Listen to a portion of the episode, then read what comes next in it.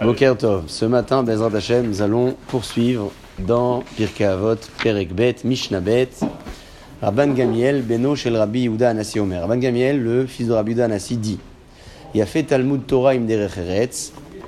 Il a fait Talmud Torah, l'étude de la Torah est belle, im Eretz, avec le Derech Eretz, qui est traduit souvent par le savoir-vivre. Le commentaire Barthénora dit qu'il s'agit ici du travail, du commerce, bref, de l'activité professionnelle. C'est bon de combiner l'étude de la Torah avec une activité professionnelle. Chez Giat Shneem, car la fatigue entraînée par les deux, mais Avon fait oublier à l'homme la faute. Pourquoi? Il dit le Barthénora parce que la Torah affaiblit le corps de l'homme. Ça c'est marqué. Torah mateshet la dame. C'est l'histoire connue de Rish Lakish qui s'est engagé à étudier la Torah auprès de son futur beau-frère, parce que Rabbi Yochanan n'était pas son beau-frère à ce moment-là.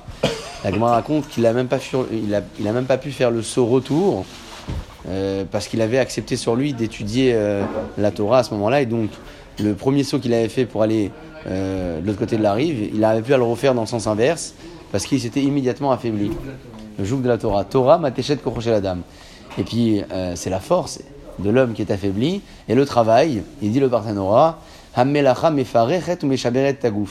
elle casse le, le physique. On a l'impression ici que le, le, commentaire fait une différence entre l'affaiblissement entraîné par la Torah et celui du travail.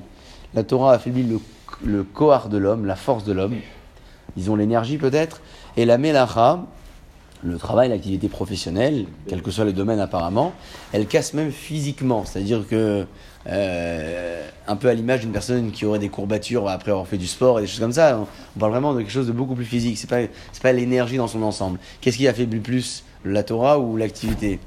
C'est euh, à chacun de voir. En tout cas, ce qui est sûr, c'est que les deux en même temps sont euh, plus que souhaitables, puisque Meshakachatavon, l'homme n'aura pas le temps de, de penser à fauter.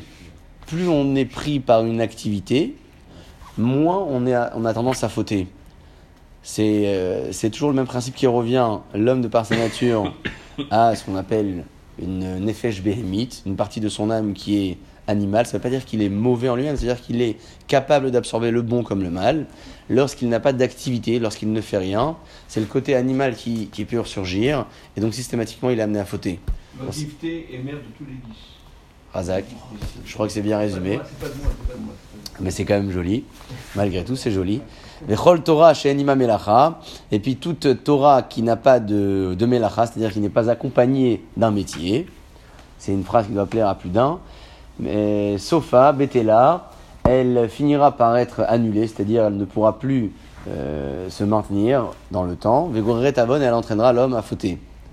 Pourquoi et comment ça fonctionne ce principe, cette garantie de dire que l'homme qui étudie et qui n'a pas d'activité professionnelle risque de perdre même son étude? Alors il ramène ici le commentaire de Barthénora une chose qui est très jolie. Il dit comme ça Peut-être que un individu pourrait se dire la Torah me suffit pour me fatiguer. Ça me fatigue même euh, physiquement, moralement, et puis j'aurais pas le temps de penser à la faute. Pourquoi avoir besoin de travailler? Si l'objectif du travail et de la Torah euh, euh, tous les deux, c'est d'affaiblir le corps de l'homme et de l'empêcher de fauter. Alors peut-être que certains d'entre eux se diraient, moi j'étudie la Torah, ça me suffit pour m'affaiblir, j'ai pas besoin de travailler. Là-dessus, il répond le maître de la Mishnah, expliqué par le commentaire du Barthénora. C'est pour ça qu'on a besoin de préciser que la Torah qui n'est pas accompagnée d'un métier ne va pas tenir dans la durée. Pourquoi? Parce qu'un homme doit manger, un homme doit se nourrir. Donc, il ne faut pas simplement dire je dois étudier et travailler parce que les deux vont m'affaiblir et je ne pourrai pas fauter. Il n'y a pas que ça. Il y a cette idée-là, mais il y a aussi le fait qu'une personne doit se nourrir. donc pour se nourrir, il faut travailler, il faut avoir un métier. Donc avoir l'étude de la Torah d'un côté, le métier d'un autre, pardon, subvenir à ses besoins. il y a des grands rabbins qui, qui étudient tout le temps, tout le temps, tout le temps. C'est vrai, c'est vrai que la tendance a beaucoup changé. Vous regardez les maîtres de la Mishnah, pour beaucoup d'entre eux, ils étaient nommés par leur métier. Rabbi Yochanan, le cordonnier, euh, à Sandlar, il y en a qui étaient forgerons, d'autres qui étaient vignerons. C'était euh, les métiers de l'époque qui définissaient les noms de famille. Hein. Je crois que ça, a toujours été comme ça euh, tout au long de l'histoire, jusqu'à un moment où les choses ont été réformées. Mais, mais et encore, les noms que l'on porte aujourd'hui, ils ont une, une, certaine liaison avec une activité professionnelle. Par exemple aussi, il y a beaucoup, non, mais il y a beaucoup de, de, de maîtres de la Mishnah qui portaient des noms avec leur métier. ça a changé pourquoi? Puisque Il y a beaucoup de choses, il y a beaucoup de tendances qui ont changé aujourd'hui. À l'époque, les femmes travaillaient beaucoup moins que les hommes, voire pas du tout. Les femmes aujourd'hui travaillent pour beaucoup d'entre elles. Et, et donc il y en a beaucoup qui, qui comptent sur ce- ces revenus. Et à part ça, il y a autre chose, c'est que un homme qui étudiait la Torah à l'époque n'avait pas, euh, n'avait aucun moyen euh, de, de, de, de percevoir un revenu, une bourse ou quoi que ce soit, ce qui n'est pas le cas aujourd'hui, parce qu'il y en a qui travaillent et qui, qui veulent subvenir aux besoins de ceux qui étudient. Donc il y a tout un système, euh, je crois, qui s'est modernisé. C'est la femme qui travaille et l'homme qui étudie. C'est ça, c'est ça. Et ça, ce n'était pas tout à fait euh, courant à l'époque. C'est pour ça que il faut mettre en avant ce fait-là, que les tendances ont changé, dans la mesure où, bien évidemment, euh, le, le couple euh, s'entend bien sur ce sujet-là, pas qu'il y ait un, un- une, comment dire, Vraiment, oui. ouais, ouais, non, pas pas pas que la décision soit à sens unique, c'est un vrai choix de vie. Bon, c'est un vrai choix de vie. Exactement. Et Vechol Amélim Matibour, ça aussi c'est important de le savoir, tous ceux qui travaillent, Amélim et Matibour, qui se fatiguent avec le Tibour. Qui se fatiguent avec le Tibour. Ça veut dire quoi qu'ils se fatiguent avec le Tibour? Ça veut dire que ils mettent euh, à disposition du Tibour, du Kahal, chaque personne, chaque fidèle, on est tous ici présents, on met pour le Tibour un peu de son énergie, de son savoir-faire, de son temps, bref, tout cela, c'est considéré être un Melim Tibour, se fatiguer avec le Tibour, avec le, public, l'assemblée. Leshem. Alors, il faut que toute cette activité-là qui sera euh, faite sera les Shem Shamaim. Pas simplement pour que l'on se dise, tu, vois, il a fait ci, il a fait ça, il faut l'honorer, il faut. Non, c'est pas ça l'objectif. L'objectif, c'est d'aider le Tibour, de mettre à, disposition de son savoir, de son temps, de son énergie, chacun ce qu'il peut faire pour l'intérêt du Kahal. C'est ce qu'on appelle les Shem Shamaim. Chez Srutavota car le mérite des ascendants du Tzibour, c'est-à-dire de l'assemblée, du collectif Messayatam, est toujours une aide pour ceux qui fournissent l'énergie aujourd'hui. Et Titkata Lahad et la justice de ces hommes qui étaient ascendants du Kahal, de l'assemblée, elle est, euh, elle est toujours présente et, euh, et elle se maintiendra dans la durée. Donc lorsque j'ai le Tzibour, je suis également aidé par le mérite des ascendants du Tzibour. C'est fort, parce que dans un Kahal, il y a une certaine force. Et ce Kahal-là est constitué de beaucoup de personnes. Ce nombre de personnes vient de quelque part. Il y a des mérites qui viennent de plus haut. Donc, Exactement. Donc il faut voir les choses comme ça. On se met à disposition du Tibour, mais le Tibour nous donnera de l'aide. C'est-à-dire que le mérite du Tibour, le mérite du Kahal, sera euh, pour nous une, une force euh, extrêmement euh, euh, puissante. Puis le maître de la Mishnah conclut et dit que même si parfois on a voulu faire des choses, on a eu l'intention de, mais ça n'a pas abouti pour X ou Y raison, alors malgré tout, Akadosh Baruch considéra que la chose a été réalisée. Elle a été réalisée parce que l'intérêt de la personne c'était de le faire pour le Tibour.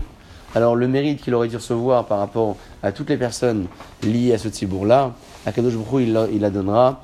Ani alechem sachar, je vous donnerai un mérite, comme si vous l'avez fait à Yeshua Azot, cette délivrance-là, dans le peuple d'Israël. Puisque vous avez, en skim les Shem Shamaim, vous avez euh, euh, réalisé des choses, vous avez souhaité réaliser des choses, euh, les Shem Shamaim uniquement. Il y a un autre commentaire aussi qui est intéressant, qui dit que ici le maître de la Mishnah parle plutôt d'une personne qui essaie de convaincre les autres à bien agir dans la vie. J'aide une personne, je lui dis regarde, il faut que tu, oh, commences à faire cette mitzvah, tu fasses bien cette autre mitzvah, etc. Bref, j'essaye de non pas simplement me mettre à disposition de l'autre, mais vraiment de contribuer au bien-être spirituel de l'autre. Euh, ici, donc lorsque la personne agit de cette façon-là, les Shem Shamaim, alors il, euh, il aura euh, évidemment le mérite du Tibour, le mérite des, des ascendants du Tibour. Et Akadosh Baruch Hu, euh, l'aidera. Comme ça, il ramène à thème, Taskim, la et Tibour les ceux qui poussent, qui, qui motivent le Tibour à réaliser une mitzvah, Akadosh Baruch Hu va considérer que la mitzvah qui a été faite, c'est comme si que c'est toi qui l'as faite avec ton propre argent. C'est dans ce sens que l'on dit que Keilou Asitem. Lorsque l'action a été faite par la suite, alors celui qui a motivé la personne à faire cette action va aussi mériter d'un mérite identique à celui qui l'a faite. Réhouven qui motive Shimon, Shimon fait l'action. Réhouven il prend une part de mérite comme si c'est lui avec son propre argent qui a fait la mitzvah. Ça c'est un deuxième commentaire. Et, l'argent? et euh, que? Certainement pas qu'à l'argent. Non, certainement pas qu'à l'argent. La mitzvah aussi, mais là c'est le troisième commentaire qui parle. C'est le Rambam, il dit dans cette troisième phase, il dit que lorsque l'on dit que la personne qui a aidé l'autre à faire une mitzvah va également prendre un mérite, on parle d'une personne qui, à cause de cela, n'a pas pu réaliser une mitzvah de son côté. J'ai aidé l'autre et moi j'ai loupé un truc. J'ai loupé un truc euh, au détriment de sa propre mitzvah. Eh bien, puisque j'ai euh, œuvré dans l'intérêt du Tibour et j'ai raté ma propre mitzvah, Akadosh Baruch Hu va considérer que la mitzvah que j'ai loupée, je l'ai faite. Parce que j'ai pas simplement raté une mitzvah comme ça, j'ai raté pour un intérêt. On finit avec le commentaire du Yachin qui rejoint beaucoup le commentaire du Barthénora à ce sujet-là, disant que il faut savoir combiner l'étude de la Torah avec du moussard et de la hanava, beaucoup de moralité, parce que les deux fatiguent le corps de l'homme et il ne va pas être amené à fauter, de telle sorte à ce que la Torah soit maintenue dans la durée. Bezrat Hashem, qu'on puisse tous arriver à ce niveau-là, que ce soit dans les mots de la Torah ou dans notre activité professionnelle. Amen.